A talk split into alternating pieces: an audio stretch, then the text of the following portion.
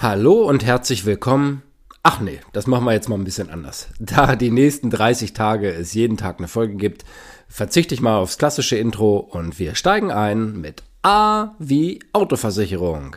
Mehr zum Thema Auto und jede Menge Mehrwert gibt's nach dem Intro. Heute ist der erste Tag von 30 und wie versprochen geht es mit A los und was liegt da näher als die Autoversicherung? Ich habe mir grundsätzlich Folgendes überlegt. In den nächsten 30 Tagen soll es ja, ihr kennt es schon, aber rund ums Thema Mehrwert gehen. Ich habe mir für jedes Thema einfach überlegt, dass ich euch ein paar Praxisbeispiele mit auf den Weg gebe und ja, so ein bisschen aus der Kategorie Tipps und Tricks quasi euch was äh, mitteile. Und zum Thema Autoversicherung brauche ich gar nicht so lange zu überlegen, weil das läuft uns im Büro jeden Tag über den Weg. Wir haben jeden Tag Schadenbearbeitung. Wir haben eigentlich so gut wie jeden Tag neue Autos, die angemeldet werden. Von daher ist das absolutes Brot- und Buttergeschäft für uns, wie man so schön sagt. Und natürlich, wenn es rund ums Thema Schäden geht, geht es für uns auch immer ums Thema Zufriedenheit nach der Schadenbearbeitung und das halten wir auch nach. Jetzt habe ich am Wochenende eine sehr nette Nachricht bekommen von einer Kundin, die ist in Scharbeutz mit dem Auto liegen geblieben. Da habe ich dann erstmal gesagt, okay, es gibt jetzt schlimmere Orte als an der Ostsee, ähm, dann mit dem Auto zu bleiben und vielleicht gezwungen zu sein, noch einen Tag des Urlaubs dran zu hängen. Nein, aber tatsächlich ging es dabei um einen Schaden aus dem Bereich der Pannenhilfe und da haben wir dann einen Pannenhelfer vorbeigeschickt und alles war dann gut. Die Kunden konnten dann wieder nach Hause. In dem Fall hat mich die Kundin per WhatsApp äh, kontaktiert, beziehungsweise zunächst versucht anzurufen. Ich konnte nicht drangehen, weil ich gerade im Kundentermin war, habe dann gleich zurückgerufen und das dann in die Wege geleitet. Hab ihr zwei Optionen genannt entweder wir leiten es direkt in die Wege oder die ähm, Kundin hätte in dem Moment auch die Möglichkeit gehabt, den Schaden direkt online zu melden. Da hat man dann, je nachdem, worum es dann geht, auch die Möglichkeit, dann gleich Bilder hochzuladen, Kostenvoranschläge oder ähnliches. Das machen wir dann häufig, wenn zum Schaden schon einiges gelaufen ist oder jetzt die Zeit nicht so drängt oder ähnliches. Ansonsten geht es natürlich auch telefonisch, weil in dem Fall ging es um Abschlepper bzw. Starthilfe. Und ja, das machen wir uns immer in der Regel so einfach wie möglich. Also der Tipp an dich, ähm, wenn du jetzt gar nicht so direkt weißt, wer ist jetzt so vielleicht dein Ansprechpartner. Ich weiß, viele haben das ja auch ähm, übers Internet versichert. Klar, dann frage ich natürlich einmal die Jungs von Google, dann flitzen die los und gucken einmal in den großen Bücherregalen nach, in welchem Buch die Lösung steht. Und ähm, ja, also ich glaube, es gibt auch fast bei allen Versicherern mittlerweile so Online-Antragsstrecken oder nicht nur Antragsstrecken, sondern Schadenbearbeitung, wo man das dann machen kann. Aber Achtung, hier lauern natürlich auch mal ein paar Fallstrecke, weshalb wir natürlich sagen, da macht es auch Sinn, sich vielleicht vor Ort nochmal beraten zu lassen. Da geht es zum Beispiel um das Thema Werkstattbindung.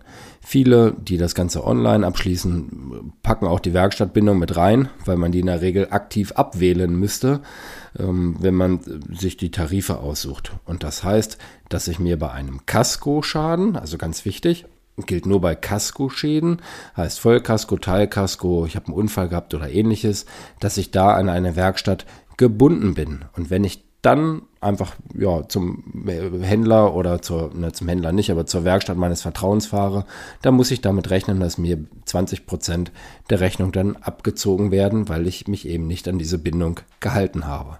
Bei der Allianz bringt das Ganze einen Beitragsvorteil. Woher kommt das? Es geht einfach darum, dass Autos direkt dorthin gehen, wo sie auch repariert werden können. Und zum Beispiel, ich habe einen Karosserieschaden, dann wird es auch zu einem Karosseriebauer gegeben. Und ähm, ja, dadurch entfallen natürlich Transportkosten, weil irgendwelche Teile hin und her gefahren werden müssen oder ähnliches. Deshalb ist das auch ein bisschen günstiger. Ich will aber gar nicht so sehr ins Allgemeine abdriften, weil das habe ich, glaube ich, schon in Folge 5 und 14 ähm, euch mitgeteilt. Deshalb gibt es noch so ein paar Praxisgeschichten. Ich habe jetzt neulich wieder ein Thema gehabt, wie sieht's denn aus mit Flottenversicherung? Ab wann lohnt sich das Ganze denn? Kleinflotten gibt's immer ab drei Fahrzeugen. Das heißt, wenn jetzt eine große Familie ist, und das ist ja tatsächlich dann häufiger der Fall, dass dann auch jeder ein Auto hat.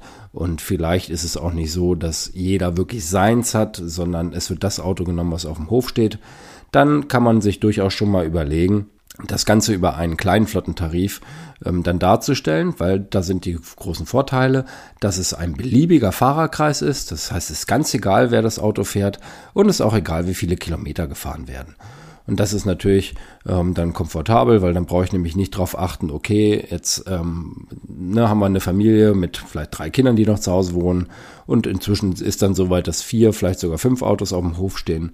Und man dann schon mal überlegen kann, ob sowas nicht Sinn macht. Gerne einfach mal, mal nachfragen. Frag entweder mich oder den Versicherungsmokel deines Vertrauens. Ansonsten sind die Flottentarife für den Gewerbebereich gedacht.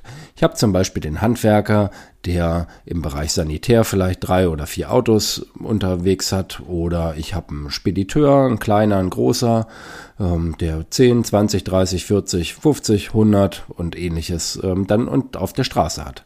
Somit kann ich über die Flotte ähm, alle Fahrzeuge versichern und habe dann in der Regel den großen Vorteil, dass ich eben nicht schadenfreie Jahre pro Fahrzeug habe, sondern in den größeren Flotten wird dann jedes so eingestuft wie alle anderen auch. Also ist dann komfortabler und diese ganze Rechnerei mit den schadenfreien Jahren und sowas fällt weg. Und eine Sache, die ähm, jetzt auch wirklich immer häufiger wird und die ich ja selbst auch nutze, bei uns heißt das Bonus Drive, das sind diese Telematik-Tarife.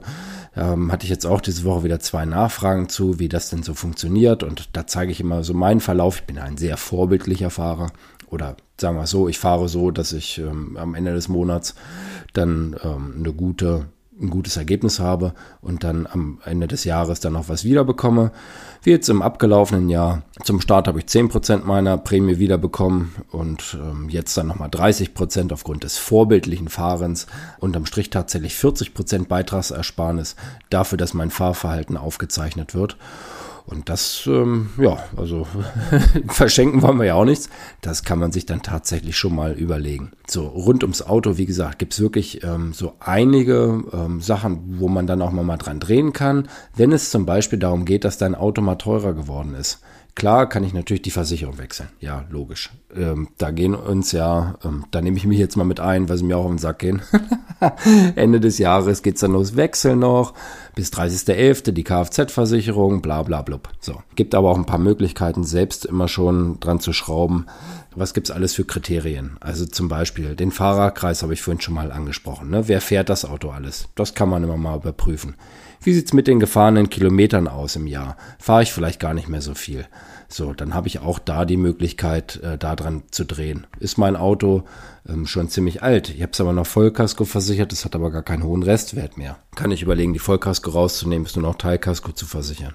Oder die Teilkasko rauszuschmeißen, nur noch Haftpflicht zu versichern. Also je nachdem, ähm, was einem selbst wichtig ist, das spiegelt sich dann natürlich auch in den Beiträgen wieder. Und bei uns, ich kann ja da nur für die Allianz sprechen, ähm, ich bin immer gar nicht so wild darauf zu sagen, so jetzt versicher doch dein Auto bei uns, weil wir mit unseren Kunden wirklich eine partnerschaftliche Zusammenarbeit pflegen.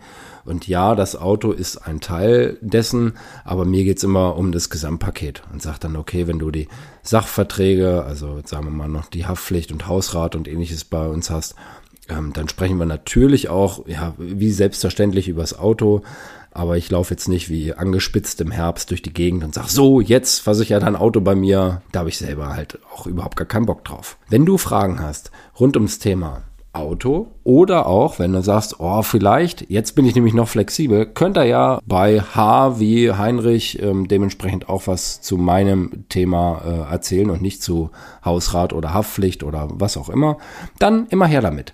Ähm, schreib's mir, schick mir eine Mail, äh, schick mir eine WhatsApp. Link ist auch unten in den Show Notes und ich bin gespannt auf dein Feedback.